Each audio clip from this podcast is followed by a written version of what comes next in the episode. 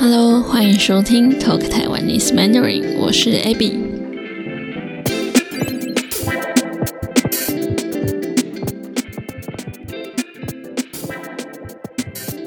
最近我跟一个我的学生聊天，他说他以前来台北待了一个礼拜左右，他觉得在台北吃素不是很容易。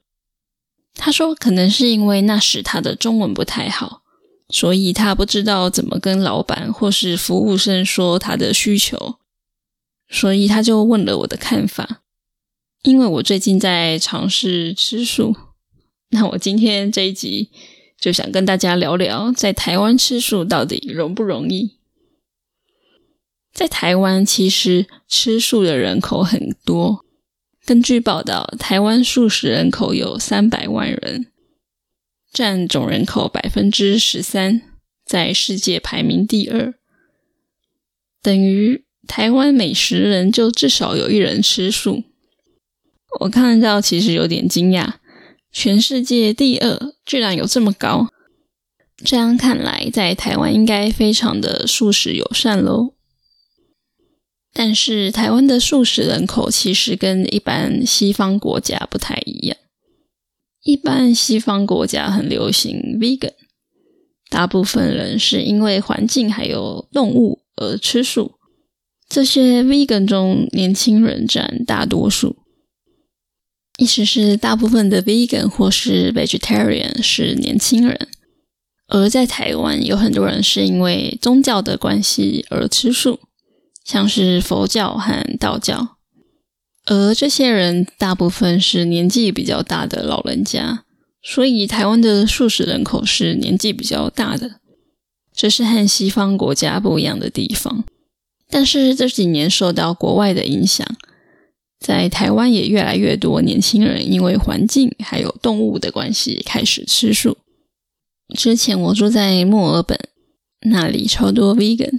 我身边的朋友几乎不是 vegan 就是 vegetarian。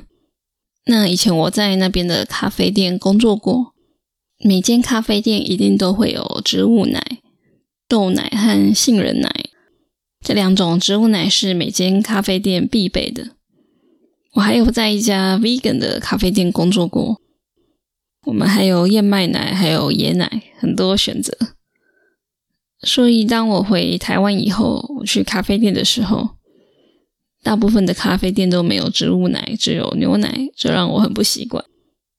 我想，台湾吃素的人口这么高，为什么咖啡店却都没有植物奶？我想了想，应该是因为台湾的吃素人口大部分是年纪比较大的，而喝咖啡的人，特别是咖啡加牛奶，大部分是年轻人。所以台湾对植物奶的需求比较低，咖啡店就都没有卖植物奶。而在国外吃素的人大部分是年轻人，年轻人又爱喝咖啡，所以对植物奶的需求很高。如果一家店不卖植物奶，那等于是不想赚钱了。不过刚刚我提到，受到国外的影响，越来越多年轻人开始吃素。最近我注意到越来越多咖啡店开始卖植物奶，这是一件好事，因为我最近开始戒奶制品了，就是我不喝或是不吃牛奶，还有牛奶做的东西了。因为我一直都知道奶对我的皮肤不好，但是我很喜欢吃 cheese，很难戒掉奶制品。但最近我看了一些文章以后，我觉得牛很可怜，就下定决心再也不喝牛奶了。那我非常爱喝红茶加牛奶。之前咖啡店都没卖植物奶，让我很痛苦。现在越来越多店开始卖植物奶，我终于又可以开始喝了。不过目前还是没有到很普遍，大部分的店其实还是没有。希望可以越来越普遍。除了咖啡店的部分，那餐厅呢？在台湾吃素到底方不方便？台湾有非常多的素食自助餐或是素食小吃店，所以如果你想吃素食，一定找得到。但是跟国外不一样的地方是，国外的餐厅大部分的菜单都有素食的选项，就算不是素食餐厅，也可以吃到素食。可是台湾的非素食餐厅或是小吃店，就很少有素食的选项。还有就是国外的素食餐厅种类也比较多。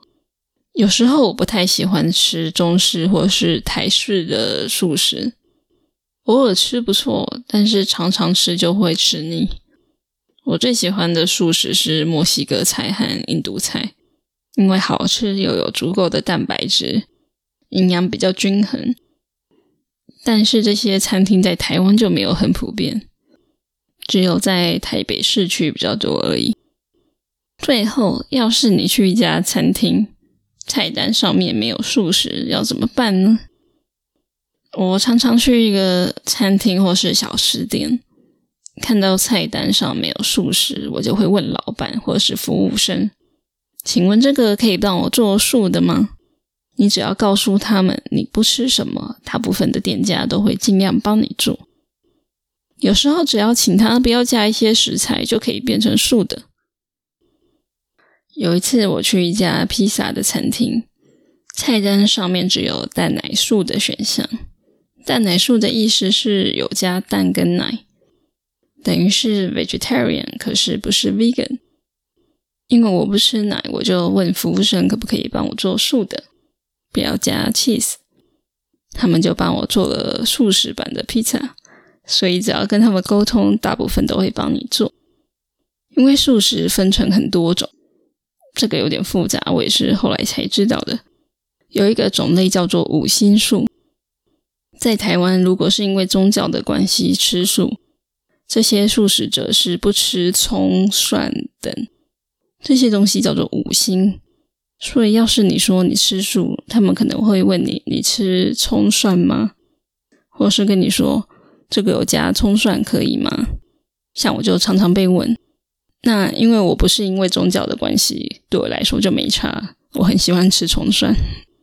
好，讲了一大堆我的经验，希望你们对台湾的素食文化比较了解了。欢迎你跟我分享你们的经验哦。最后我要来念一位听众给我的留言，有一位听众叫做 Brio，如果我念错的话就不好意思了。Brio 他说他说英文，那我就写。然后就把它翻成中文念出来。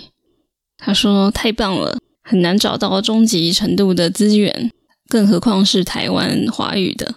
从现在开始，我会更常来台湾，所以学到对的词汇还有口音，真是太好了。我很期待更多集。谢谢布尔的留言还有支持。那我还有收到其他听众的支持，但是他们没有留名字，也没有留言，所以我不知道他们是谁。”不过非常感谢你们的支持，因为你们的支持，我最近买了一个新的麦克风。我从第十三集开始就是用新的麦克风，不知道你们有没有听出来？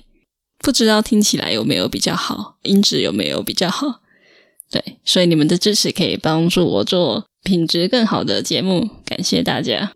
如果你也想要给我支持的话，欢迎你去我的网站。你可以在 Coffee 上面给我支持，或是加入我的 Patreon 支持我制作更多的节目。有任何的问题和意见，也欢迎留言跟写信给我。你可以去我的网站看文字稿，去我的 YouTube 频道 IG 追踪我。也欢迎你在 Apple Podcast 帮我评分，给我鼓励，让更多人知道我的节目，这对来说是很大的鼓励。谢谢大家，我们下次见喽，拜拜。